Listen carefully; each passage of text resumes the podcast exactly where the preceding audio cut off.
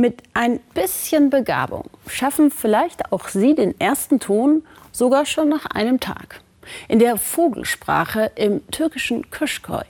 Beim Erhalt dieser Tradition greift die UNESCO den Menschen im Ort unter die Arme. Oliver Meyer-Rüth über ein pfeifendes Dorf. Kuschköy, das heißt Vogeldorf, ein 400 Einwohner Ort in den Bergen an den Ufern des Schwarzen Meers. Das Klima ist nahezu tropisch, die Hänge dicht bewachsen. Die Region ist die Heimat der uralten Vogelsprache. Das Leben in Kuschköy ist einfach. Viele Häuser sind bis heute nur zu Fuß zu erreichen.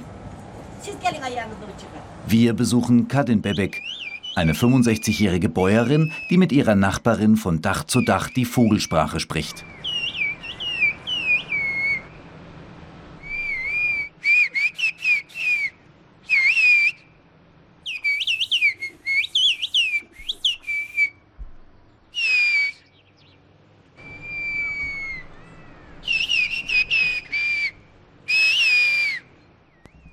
Weit oben am Hang schaltet sich ein Nachbar in das Gespräch ein.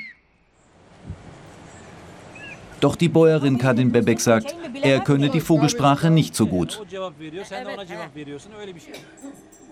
Kadin Bebek lädt uns in ihr Wohnzimmer ein.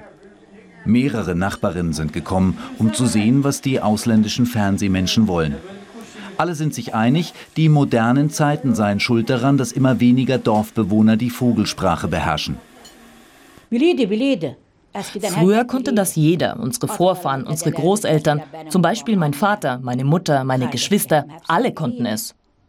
Jetzt gibt es das Telefon, deshalb geht die Sprache verloren. Die jungen Leute sagen, wenn sie pfeifen, komme es ihnen unhöflich vor. Sie hätten die Vogelsprache lernen können, aber sie ziehen in die Stadt. Deshalb lernen sie die Sprache nicht. Im Sommer kommen die Enkelkinder aus der Stadt ins Dorf. Sie versucht den Jungs die Sprache beizubringen, doch in den wenigen Wochen während der schulfreien Zeit ist das kaum möglich. Wir haben früher mit Pfiffen die Nachbarn zu Hilfe gerufen. So mussten wir nicht überall hinlaufen. Du hast von hier gepfiffen und dort hat man es verstanden.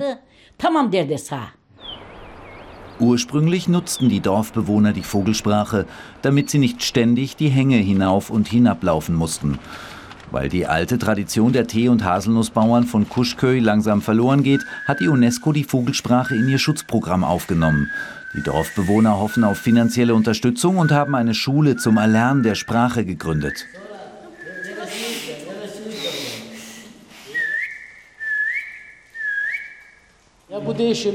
Manche können schon am ersten Tag den ersten Ton pfeifen. Bei anderen dauert es eine oder zwei Wochen. Bis die ersten zusammenhängenden Wörter rauskommen, dauert es zwei Monate. Das hat auch etwas mit der Begabung zu tun. Derzeit wird im Dorf umfangreich investiert. Drei Millionen Lira, das ist knapp eine halbe Million Euro, hat die Gemeinde von der UNESCO bekommen, um die Fassaden der Dorfstraße zu renovieren. Die UNESCO will die Dorfbewohner animieren, die Vogelsprache zu erhalten. Unsere Hoffnung ist es, dass es dem Dorf etwas bringt, dass Touristen kommen. Jeder Tourist, der herkommt, bringt Devisen mit.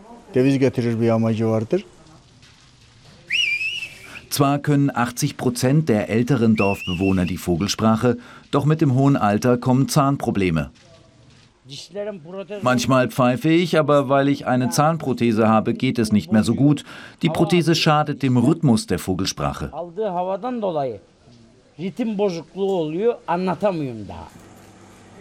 Sein Sohn Erin ist die große Hoffnung des Dorfes. Kommen Regierungsvertreter nach Kuschköy, dann muss der 16-Jährige regelmäßig sein Können darbieten. Auch Erin hat die Vogelsprache in der Vereinsschule gelernt.